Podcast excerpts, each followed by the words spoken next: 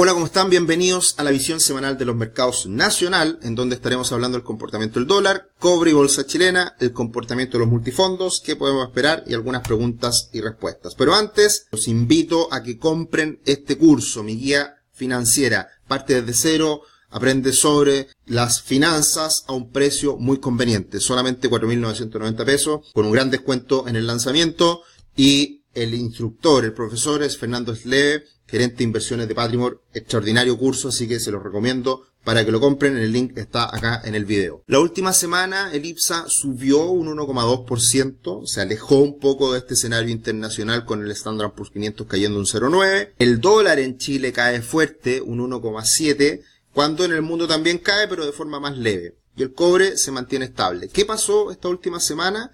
La verdad que estos grandes comportamientos como el del IPSA y del dólar peso ocurrieron principalmente el viernes. Así que más adelante vamos a hablar precisamente de eso. ¿Qué fue lo que pasó el viernes? que se comportaron de buena manera los activos chilenos. Una semana muy noticiosa a nivel internacional, pero en Chile sin duda que lo más importante fue el IMASEC, el índice mensual de actividad económica, que cae un 2,1%. Sigue la contracción, sigue la debilidad, por más que algunos quieran decir que lo peor ya pasó, la verdad que todavía falta. Estamos en una situación económica todavía débil. Hay factores externos que pueden seguir incidiendo y por lo tanto hay que tener cuidado en las interpretaciones de las cifras y de lo que ha ocurrido en el último tiempo. El primer semestre de este año sin duda va a ser eh, bastante malo y, y, todos esperan que de cara al segundo semestre la situación mejore. Ahora, ¿cuál es la consecuencia de este IMASEC tan malo? Es que vuelve a sonar fuerte que el Banco Central de Chile pueda bajar las tasas antes de lo que se esperaba hace algún tiempo atrás. Todo esto va moviéndose muy rápido, así que veremos cuándo el Banco Central enciende las alarmas y aprieta el botón de baja de tasas. Esperemos que sea lo antes posible porque sin duda con una tasa del 11,25% la economía no resiste y, eso va a haber que evaluarlo lo antes posible. Ahora los datos tienen que ayudar. Para eso va a ser muy importante las cifras de inflación que conoceremos el próximo lunes en Chile. El comportamiento del dólar ha sido muy lateral en las últimas semanas. Estamos en este triángulo entre, yo diría hoy en día, los 790, 792 y 810 aproximadamente. Pero si se dan cuenta en el gráfico, eh, hay muchas eh, sombras en las velas que están presentes en este gráfico. Por eso es que, a diferencia de otras ocasiones, a mí me gusta siempre considerar las velas, pero las sombras de las velas, pero en este caso me quedo con los precios de cierre nomás porque eh, han sido relevantes esos precios de cierre distanciándose de las sombras. En ese sentido, estamos viendo que hubo bastante fuerza vendedora hacia el final de la semana y, podría estar queriendo romper hacia abajo. Ahora, todo va a depender mucho de cómo sean las interpretaciones de las elecciones que se están dando hoy en Chile. Y, veremos qué es lo que ocurre en ese sentido en cuanto a la interpretación y, qué es lo que el mercado esperaba, que, vamos a hablar de eso un poquito más adelante. Pero el, dólar en Chile eh, está con una presión bajista que se mantiene y, creo que de romper los 7.90 podría ir perfectamente a buscar los 7.77 eh, nuevamente, que es lo que hemos estado esperando las últimas semanas. El dólar en el mundo sigue con presión bajista, la verdad que se ha estabilizado mucho en lo más reciente, pero está ahí luchando, queriendo romper los 100.8. Eh, si eso llegara a ocurrir, que va a ir de la mano con la expectativa de tasa en Estados Unidos, eh, la caída del dólar debiera ser inminente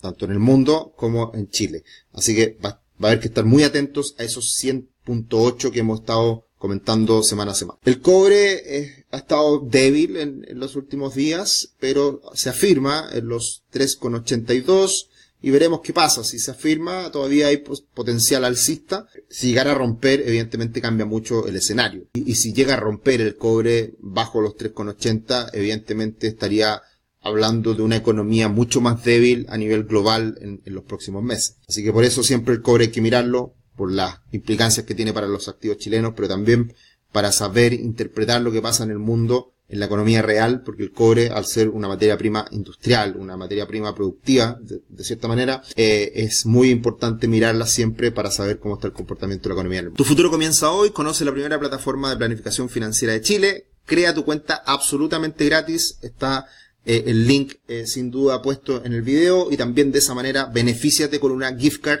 con 25 mil pesos para comprar cursos en nuestra plataforma. Así que bienvenido al mundo Patrimor, bienvenido a optimizar, mejorar y visualizar tus finanzas de cara al futuro. La bolsa chilena subió con mucha fuerza el día viernes. Tenemos ahí un salto importante. ¿Hasta dónde? Hasta la gran resistencia que hemos estado hablando semana tras semana, que son los 5.480 puntos aproximadamente. Estamos ahí, estamos eh, en esa lucha que si se llega a ganar, eh, evidentemente puede venir un impulso bastante relevante en el futuro, en las próximas semanas, próximos meses, y hay que recordar que precisamente cuando el IPSA alcanza los 6.000 puntos por pocas horas, por pocos días, eh, no, la verdad que por pocos minutos fue esos 6.000, sino que después viene el retroceso y eso se fue en días, eh, pasó precisamente tras el rechazo a la convención, a la propuesta de constitución que, que, tuvimos en septiembre pasado. Por ese motivo es muy importante ver qué es lo que pasa con la interpretación que se le dé a, a la elección de hoy precisamente asociado a lo mismo. ¿ya? Y la última semana, bueno, tuvimos impulsos importantes, la TAM entregó resultados y, y, fueron bastante positivos, la verdad. Va a haber que estar mirando en, en, detalle qué es lo que pasa con, con la TAM en el corto plazo. Podríamos hacer alguna actualización en el futuro de, de lo que está pasando. Yo miré los resultados muy por encima, vi que fueron buenos. Podríamos profundizar un poquito respecto a, a ese cambio que ya se empieza a notar en términos de generación de, de resultados positivos. Esa es la, gran cuestión que está en duda respecto a, cuándo la TAM va, a volver a ser rentable y empezó a mostrar señales bien auspiciosas en ese, en ese ámbito. Falabella sube más de un 5, Aguas también, AES Andes eh, sube un poquito más de un 5 también. Y por el lado negativo tenemos en COSUD cayendo un poco más de un 4 y sería, la verdad que el resto caían muy menores, con Sonda y Security cayendo cerca de un 2 y, Andina caía cerca de un 1. Así que una semana en general bastante tranquila, eh, a pesar de esos repuntes de, del final de la semana. Y si miramos el comportamiento de la bolsa de Chile con la de Brasil, eh, comportamiento parecido la última semana, todavía Chile le, sigue ganando, le sigue teniendo bastante espacio de retorno sobre los de Brasil. Así que por eso, como hemos dicho semana tras semana, es importante que Brasil se ponga al día, que Brasil empiece a empujar. Todavía eso no ocurre, pero hay señales también auspiciosas en ese sentido, con Brasil eh, aguantando ahí un soporte hace varios meses y, queriendo repuntar también en el corto plazo. Los multifondos tuvimos la última semana bastante mm, eh, ¿cómo decirlo?, eh, parecido a los rendimientos de los diferentes multifondos. El A renta cerca de un 0,48 en la última semana, el C un 0,32 y el E un 0,36. Tenemos que en mayo también los resultados son parecidos, llevamos poquitos días. Y lo relevante a destacar es que en términos nominales vuelve a pasar a terreno positivo el fondo E. El fondo C está prácticamente plano en el año en términos nominales y el fondo A cae un 2,8 en términos nominales en el último año. Todo muy tranquilo. Esta última semana hicimos la actualización de eh, el resumen del análisis de los multifondos. Lo pueden ver en el canal de YouTube. Está el, resumen del mes en los multifondos, así que pueden visitar ahí el análisis un poco más ampliado de lo que está haciendo eh, este comportamiento de los multifondos. Pero ¿qué es lo que pasó el día viernes y qué es lo que podemos esperar? Es que sube el mercado previo a las elecciones y sube con fuerza. ¿Y por qué? Porque se está esperando que va a existir un triunfo holgado de la oposición hoy domingo. Ya eh, está bastante eh, claro, eh, digamos que todo el mundo dice un poco lo mismo.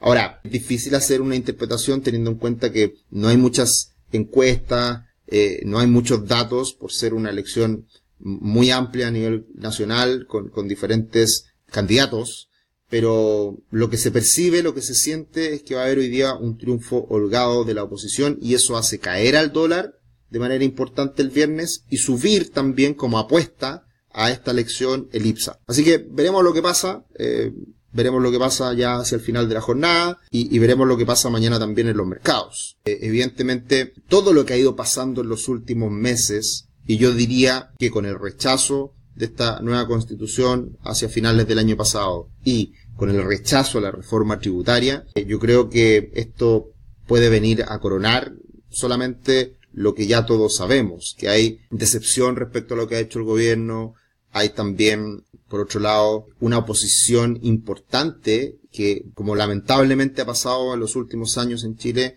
no se avanza en términos legislativos, más allá de hacer reformas y, querer mejorar cosas. A partir del diálogo, eh, siempre han existido posiciones que finalmente frenan el poder avanzar en ciertos cambios que se requieren hace tiempo y, ese status quo al parecer está prevaleciendo y eso es lo que tiene muy tranquilo a los mercados. Eh, de esas grandes reformas y grandes cambios que finalmente no ocurrieron y es difícil que ocurran, eh, precisamente eso es lo que el mercado lee y por eso se pone optimista. Así que esa es un poco la, interpretación, el resumen de lo que pasó el viernes, anticipándose a esta elección y bueno, eh, los analistas políticos evidentemente tendrán mucho más claridad respecto a lo que viene de cara al futuro, pero por lo menos desde el punto de vista de lo que pasa en los mercados, hay optimismo para los activos chilenos. Pero más importante aún, este día lunes vamos a tener los datos de inflación. Se espera suba la inflación un 0,4%, lo cual es bastante bajo, bastante normal respecto a, los últimos años. Y esto viene a ratificar que la inflación se, sigue